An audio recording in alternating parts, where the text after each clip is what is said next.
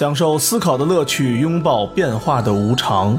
全球首个正三观的双人脱口秀聊天节目《社会大白话》，说白话不白话，赵先生度的明白，带您一期一白话。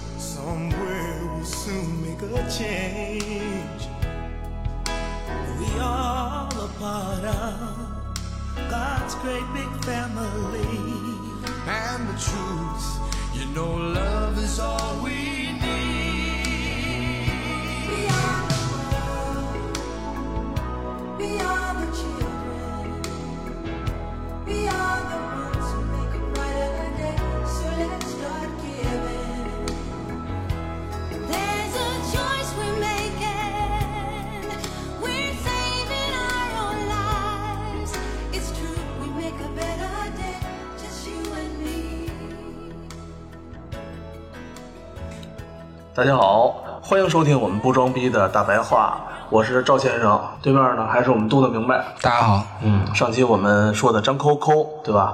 然后这期呢，我们再把张扣扣这点东西啊往后续一续。像张扣扣这种行为，它属于一个血亲复仇。咱们看看这个血亲复仇到底是个什么东西？其实这个东西，就是从我个人角度来讲啊，血亲这东西，或者和咱们上一期说的那个东西吧，对吧？公平机制啊什么的，还挺连不上套的。也不能说连不上套吧。嗯，这俩到底有什么关系呢？前现代的社会，无论中外啊，都实行的是这个血亲复仇的这套逻辑。嗯嗯当时罗尔斯就说呀，虽然一个社会是一种对于相互利益的合作的冒险形式，它却不仅具有一种利益一致性的典型特征，而且也具有一种利益冲突的典型特征。嗯由于社会合作存在着一种利益的一致性，它使所有人有可能过一种比他人仅靠自己的努力独自生存所过的生活更好的生活。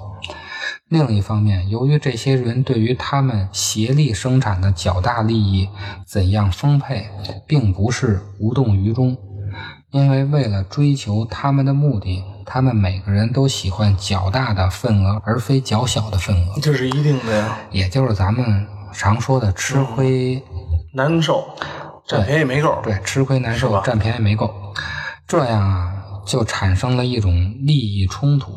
它需要一系列原则来指导在各种不同的决定利益分配的社会安排之间进行选择，达到一种更合理的分配份额的契约。嗯那如何啊，在合作的基础上使自己的利益能够最大化呢？这个就是另外一门学问，就是博弈论。嗯，哎，博弈论这书你读过吗？博弈论不是一本书，是一门学问整个一门学问。啊。哦，研究博弈论出过那无数的书呢。像这本书有意义读吗？或者说，或者说有没有终身受益的这种这么一个思路？咱们下边就推荐博弈论的一学者啊写的一本书，这个人叫罗伯特·阿克塞尔罗德，这名字大家大家拿笔记好了啊。嗯你记不住名字，记书名也行啊。这本书叫《合作的进化》，嗯，这也是美国人整的吧？对，也是美哎国人。美国人在后期利用欧洲哲学的能力真强啊！他本来就是欧洲人。这哥们儿啊，当时拿大型计算机，因为嗯八十年代还没有阿法狗啊、什么深蓝啊、高科技的计算机他用大型的计算机，他设计了一套游戏。哦，他就是想看看呀，人们在合作的时候，到底什么样的策略是最好的策略？嗯就跟现在呀，阿法狗跟那个嗯，那哥们儿下棋下象棋、哦下围棋知道那个啊，他其实就拿了一堆阿法狗互相下，就这意思啊。哦，啊，他是用了一堆阿尔法狗自己跟自己下，他其实是什么意思呢？嗯他是啊，找了一帮当时美国最聪明的人，嗯，让他们各自出各自的策略。就是找了一堆假会计呗，假会计不算，假会计还不算最聪明、最狡猾的，假会计就算傻逼了。你哦跟 搞经济的人、搞哲学的人、搞政治的人，那比那就是弱智嘛。假会计只能算是鸡贼王中王是吧？嗯，对。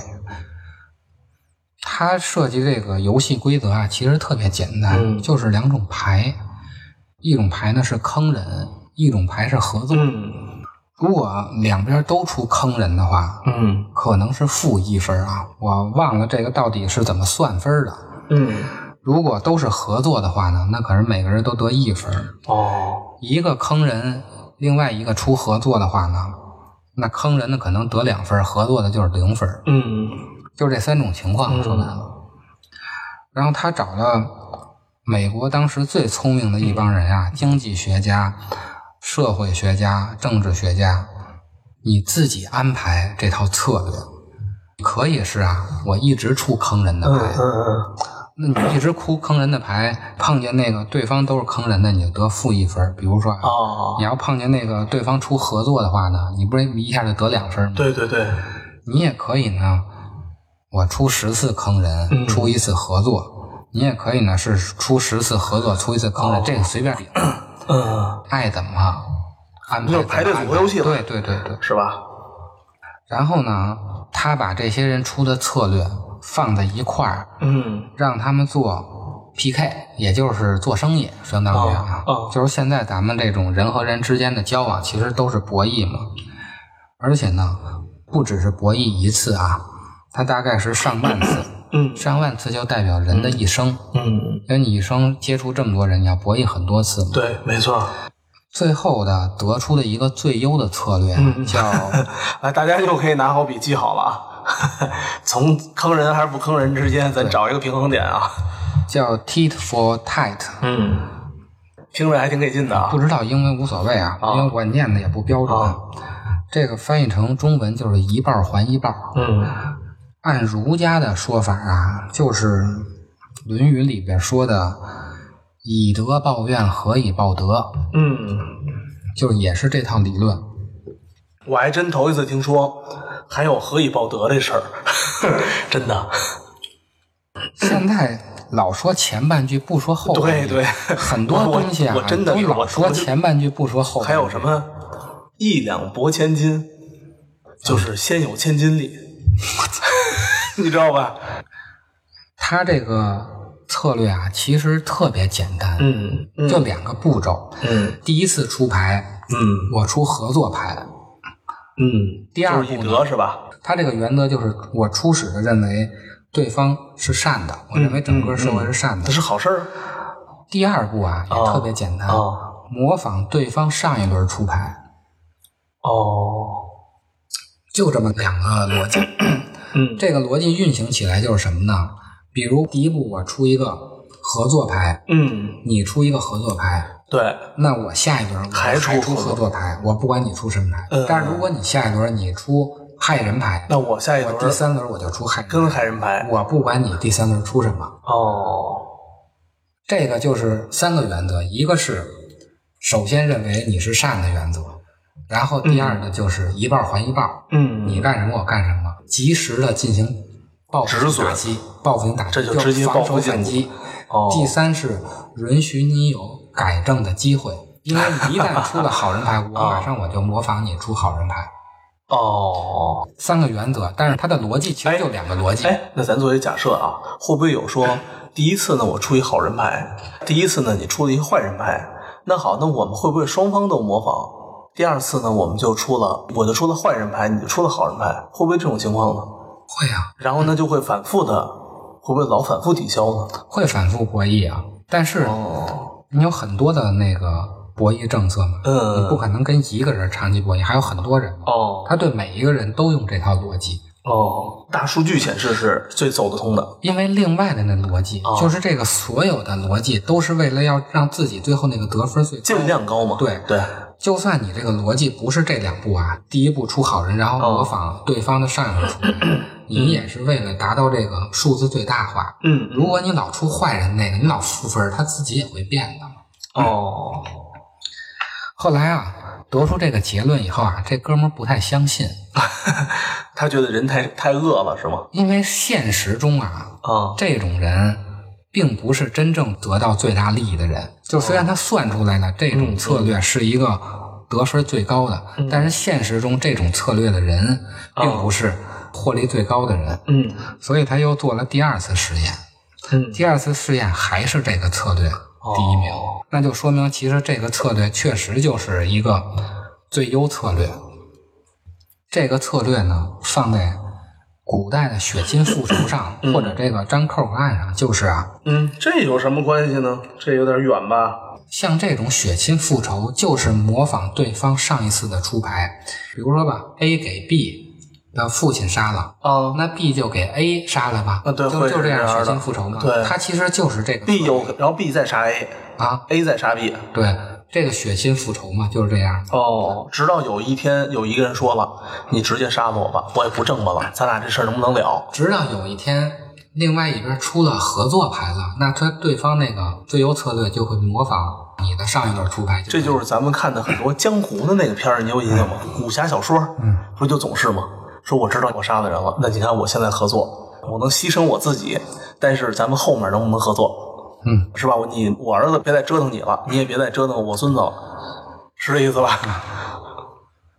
其实这种血亲复仇就是这个策略，就是模仿对方上一次出牌的策略。既然你上一次出了害人牌，那我下一轮我就模仿你的上一轮出牌。塞，但是这个游戏呀、嗯到现实中它有一个特别大的漏洞。嗯嗯就是咱们现在一看这个东西就知道它不符合现实，就是嗯，这个游戏里的人他是死不了的，我只能没错出坑人没错牌，没错我不能出杀人牌，没错，再怎么坑我，我都有翻本的机会，我人死不了。没错，但是现实中，这个牌不是只是坑人牌，嗯嗯，我跟你合作，没准儿咱们看那黑帮片儿似的，我拿着钱我给你崩，就真的崩了，你没有翻本的机会了，对吧？？只能你想翻本，只能靠儿子了。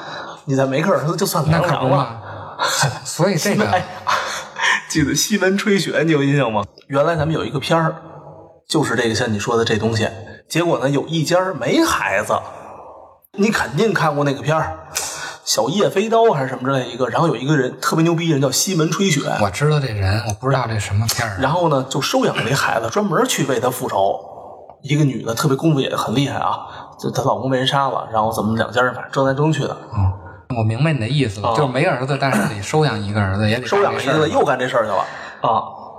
所以这个游戏啊，它有一个前提，它就是默认是一个长期的多次博弈，而且这个人是死不了的。但是这个现实中呢，这人又不可能不死，而且呢，这个规则呀，嗯只适用于熟人社会，嗯因为熟人才会长期的多次博弈。嗯嗯现代社会啊，都是短期的单次博弈。嗯，不对呀、对呀、所以很多就是炸完你一波就完了，对，颠了，人就炸新一波了。所以我们看到为什么现在啊，嗯这个社会这套一报还一报的理论并不是一个最优策略呢？因为现在都是短期的单次博弈，短期的单次博弈最优策略就是坑人。哎呀，听着多惨啊，是吧？嗯但是为什么这套策略在前现代那么适用呢？嗯就是为什么古代不管是中国还是西方都用这套策略呢都跟一？村里不出去啊。对，因为首先啊，咱们上期讲的啊，前现代是没有个人的，没错。所以它的计算单位不是个人。如果你计算单位不是个人的话，是一个以宗族血缘，按咱们现在来说，你的计算单位是 DNA，嗯你是要把这个血统利益最大化，那死一个人就不算什么了。对你看的是整个宗族的利益，没错。那这套策略就是一个最优策略。而且前现代呢是一个熟人社会，你都在一块儿，肯定会进行长期的多次博弈的。嗯所以前现代确实血亲复仇这套策略是自由吃得开策略，对，你对我好，我就对你好；你对我不好，我就对你不好。你给我们家杀了，我就给你们家杀了，嗯就是一半还一半。真是。那这里有没有提出这个欠款的事儿啊？今天我还琢磨呢，说他妈的一客户欠我们钱，然后呢，压完一个月，压俩月，压完俩月又压三月。后来我就想跟他说，你再不给结钱，我们就停止服务了啊，啊！你最后你欠我半年一年，最后咋整啊？这跟以前你可以抢他，就是你出了一张坑人的牌，对我能抢你。我这问题是，这他妈的两年的服务吧，持续坑我，操你这事儿咋整啊？以前确实是嗯这个策略比较好，但是现在呢，就跟咱们刚才说的啊，你把这个法权呀、嗯，交到了国家手里，嗯那你就默认国家能解决这个问题国家问题，不给你解决啊。你就通过司法途径嘛，嗯到底该怎么还怎么还的。如果这套理论不能兑现的话，嗯，我就能做宰了是吧？你就认为这个啊国家的统治没有正当性，对不对？是不是你就不信这一套了？哎哇塞，所以你这么想，这张扣扣的案绝对不能讨论，因为我们一讨论就牵扯到 这个国家统治正当性的问题。所以我只能有更好的途径点国家的炮，是吧？我通过点炮的形式，然后让他去解决这个司法性。前两天啊，石头我们一起都认识一个人，他们家呢小区楼下有人装修，嗯，装完修之后吧，嘿，那人也绝了，就把那些装修垃圾啊搁在那个楼道的门口了，堵着门儿当然人能上去了，就是但堵着门他就特别不高兴。哎呀，你他妈的，你说这现在人是缺眼吗？哪有自己家装修把垃圾堵着自己门的呀？对不对？他就特别不爽。后来我就跟他说，我说我有一招推荐你，说杜他明白啊，有两大法宝，一呢是市长热线，二呢是微博的什么北京什么一二三四五。我说你就直接先微博艾特人家，在市长热线准保能好使。然后他就直接就微博就艾特啊，我们家这小区门口，你看这么堆都是什么东西，你们怎么办啊？结果呢，哎，当天晚上一二三四五就给他回了，请您沟通一下您的地址，给人家了。第二天早上跟我说就给清理了。所以啊，这个就是这套我设置了能兑现，对能兑现你就信。我就信我啊，那我就认为你统治是有正当性的，啊我也遵守。我也遵守。如果你老不兑现的话，那就像张扣似的，我就不遵守了，我就按我那套古代的血亲复仇的理论，我认为哪个博弈原则是我就烧哪个了我就来哪个对。，所以特别特别有意思。哎，还特意跟我说，哎，真好使。哎，高高兴兴的。高兴兴的。好，谢谢大家收听我们这期节目。说你说的话，模仿你的忧伤，想着这时候你又会怎么做怎么想。读你读的书，梦想你的梦想，还不懂昨天有什么好牵挂。我知道。我是我，你终究是你。我知道，只是还没那么坚强。那些我曾经明白的梦想，那些我还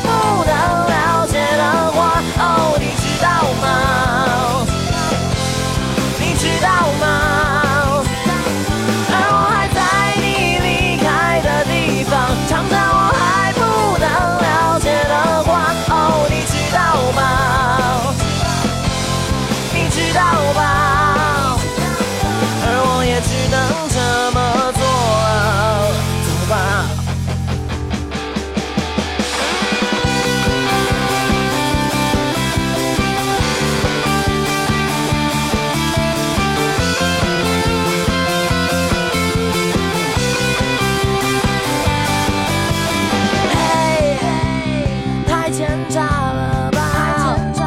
这就叫做成熟吗？烙印在心里的又该怎么承受它？我知道，我是我，你终究是你。我知道，只是还没那么坚。